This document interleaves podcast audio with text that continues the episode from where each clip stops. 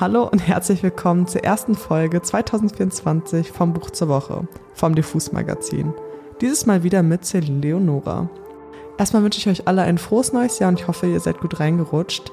Tatsächlich wird die erste Folge mal wieder ein bisschen was anderes. Also ich stelle euch mal wieder ein ganz anderes Buch vor. Vielleicht kennen das welche auch schon von euch. Es ist tatsächlich aus 1939. Ja, ihr habt richtig gehört. Es handelt sich hier um kein geringeres als um Agatha Christie's meistverkauftesten Kriminalroman. Und dann gab es keines mehr. Dieses Werk wurde im Oktober neu aufgelegt und übersetzt von Eva Bonne im Atlantik Verlag. Also seid ihr bereit für einen nervenzerreißenden Kriminalfall? Dann viel Spaß bei dieser Folge.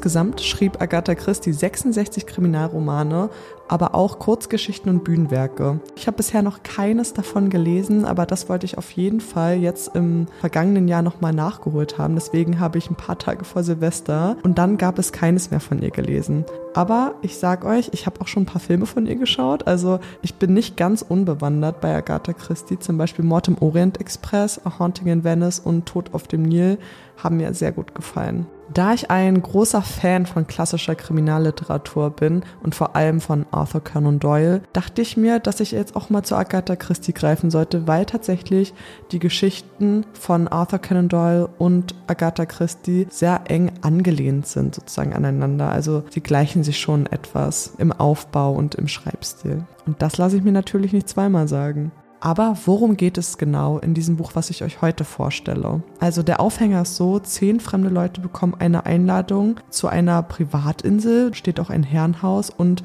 dieses Herrenhaus gehört einem mysteriösen Mr. Owen und alle werden aus einem anderen Grund eingeladen. Manche werden eingestellt, weil sie Personal sind, manche werden von einem alten Bekannten zu einer Party dort eingeladen und so kommen dann jetzt zehn fremde Leute zusammen, die ich euch mal ganz kurz vorstelle, weil es sind sehr viele Namen, die man sich hier merken muss. Einmal General MacArthur, er ist ein pensionierter Truppenführer, der im Krieg gekämpft hat.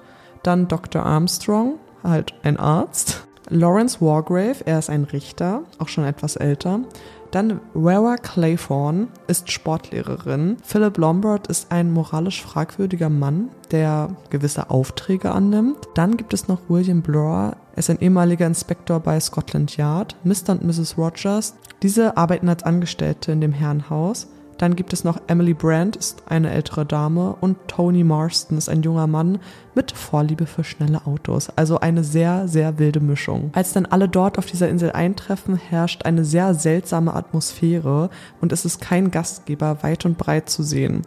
Plötzlich bei einem Abendessen ertönt ein Grammophon und eine fremde Stimme liest eine Anklageschrift vor, denn angeblich sollen alle Anwesenden in Mordfällen oder Unfällen verwickelt worden sein. Und dann nimmt das Ganze seinen Lauf. Es gehen sehr seltsame Dinge vor sich und nacheinander sterben immer mehr von den Gästen, aber auf eine sehr komische Art und Weise, nämlich immer wie die Kriegerlein in einem Kinderabzählreim. Das heißt nämlich zehn kleine Kriegerlein. Und daher kommt tatsächlich auch der Name von diesem Buch, nämlich Und dann gab es keines mehr, ist der letzte Vers von diesem Kinderabzählreim. Die Frage ist jetzt zuletzt noch, können Sie den mysteriösen Gastgeber aufhalten oder überhaupt enttarnen? Und ist er vielleicht sogar unter Ihnen?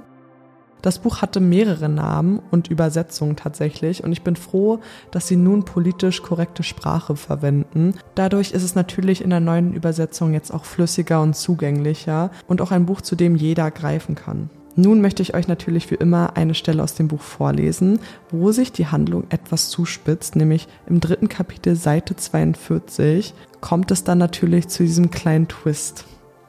Viel Spaß! Das Abendessen neigte sich dem Ende zu. Die Speisen waren gut gewesen, der Wein exzellent. Wie sich herausstellte, war Rogers ein fähiger Kellner. Die Gäste hatten bessere Laune und sogar begonnen, sich unbefangen und offen zu unterhalten. Der vom hervorragenden Portwein milde gestimmte Richter Wargrave unterhielt durch seinen sarkastischen Humor. Dr. Armstrong und Tony Marston lauschten ihm aufmerksam. Miss Brand plauderte mit General MacArthur. Wie sich herausstellte, hatten sie ein paar gemeinsame Bekannte. Vera Claythorne stellte Mr. Davis kluge Fragen zu Südafrika und er beantwortete sie alle sehr eloquent. Lombard saß daneben und hörte zu. Immer wieder hob er den Kopf und verengte die Augen, und gelegentlich ließ er den Blick durch die Runde schweifen und musterte die anderen kritisch. Plötzlich sagte Anthony Marston, die Dinger sind putzig, oder? In der Mitte der Tafel standen kleine Porzellanfiguren auf einer runden Glasplatte. Soldaten, fuhr er fort, wahrscheinlich, weil die Insel Soldier Island heißt. Vera lehnte sich vor. Ich frage mich, wie viele es sind. Zehn? Ja, genau zehn. Wie lustig, dann sind es wohl die zehn kleinen Kriegerlein aus dem Abzählreim, rief Vera. Er hängt eingerahmt über dem Kamin in meinem Zimmer, Lombard sagte. In meinem auch. Und meinen? Bei mir auch. Alle nickten. Eine amüsante Idee, nicht wahr? fragte Vera.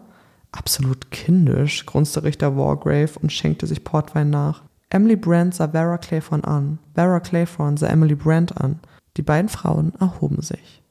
Die Terrassentüren des Salons waren weit geöffnet, von draußen drang das Rauschen der Wellen herein, die sich an den Felsen brachen. Wie angenehm, sagte Emily Brand. Ich hasse das Geräusch, entgegnete Vera spitz. Miss Brand sah sie erstaunt an. Vera wurde rot und fügte hinzu, bei Sturm ist es hier sicher nicht gerade angenehm. Da konnte Emily Brand ihr nur beipflichten. Im Winter wird das Haus wahrscheinlich nicht genutzt, sagte sie. Man müsste erst einmal Personal finden, die freiwillig hier bleiben würden. Wahrscheinlich war es auch schon so schwierig genug, murmelte Vera. Aber Mrs. Oliver hatte großes Glück mit den beiden. Die Frau ist eine gute Köchin. Vera dachte, wie lustig, dass alte Menschen sich keine Namen merken konnten. Dann sagte sie, ja, Mrs. Owen hatte in der Tat großes Glück. Emily Brand holte ihr Strickzeug aus der Tasche und nahm Maschen auf. Plötzlich hielt sie inne und fragte leicht pikiert, Owen? Haben Sie Owen gesagt? Ja. Ich habe in meinem ganzen Leben keine Mrs. Owen getroffen. Vera sah sie ratlos an. Aber sie, sie kam nicht dazu, den Satz zu beenden. Die Tür wurde geöffnet und die Männer betraten den Salon, gefolgt von Rogers mit einem Kaffeetablett. Der Richter setzte sich neben Emily Brand, Armstrong wählte den Platz neben Vera, Tony Marston schlenderte an die geöffneten Terrassentüren, Blore beugte sich im naiven Staunen über eine kleine Bronzefigur, vielleicht fragte er sich, ob die absurden Winkel tatsächlich den weiblichen Körper darstellen sollten. General MacArthur stellte sich mit dem Rücken zum Kamin und zupfte an seinem weißen Schnurrbart. Ein verdammt gutes Abendessen. Seine Laune war gestiegen. Lombard blätterte in einer Ausgabe der Punch, die er zwischen anderen Zeitschriften auf einem Beistelltisch an der Wand entdeckt hatte. Rogers machte mit dem Tablett die Runde. Der Kaffee war hervorragend, tiefschwarz und sehr heiß. Alle hatten gut gegessen und jetzt waren sie zufrieden mit sich und dem Leben. Die Uhrzeiger standen auf 20 nach neun. Im Salon breitete sich Schweigen aus, ein sattes, behagliches Schweigen, das plötzlich von einer Stimme zerrissen wurde, ohne jede Vorwarnung, nicht menschlich, durchdringend. Meine Damen und Herren, ich bitte um Ruhe. Alle fuhren erschreckt zusammen und sahen sich irritiert um. Sie betrachteten erst einander und dann die Wände. Wer hatte da gesprochen? Die Stimme ertönte abermals, hoch und klar. Ihnen werden die folgenden Verbrechen zur Last gelegt. Edward George Armstrong, Sie haben am 14. März 1925 den Tod von Louisa Mary Cleese verursacht. Emily Caroline Brandt. Sie sind verantwortlich für den Tod von Beatrice Taylor am 5. November 1931. William Henry Blower, Sie haben am 10. Oktober 1928 den Tod von James Stephen Landor herbeigeführt. Vera Elizabeth Claythorne, am 11. August 1935 haben Sie Cyril Ogilvy Hamilton getötet. Philip Lombard. Im Februar 1932 haben sie den Tod von 21 Bewohnern eines ostafrikanischen Dorfes verschuldet.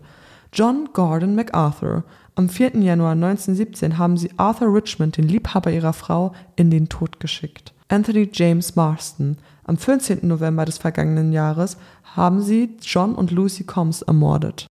Thomas und Ethel Rogers. Am 6. Mai 1929 haben sie den Tod von Jennifer Brady herbeigeführt. Lawrence John Wargrave. Am 10. Juni 1930 haben sie sich des Mordes an Edward Seaton schuldig gemacht. Angeklagte, was haben Sie zu Ihrer Verteidigung vorzubringen?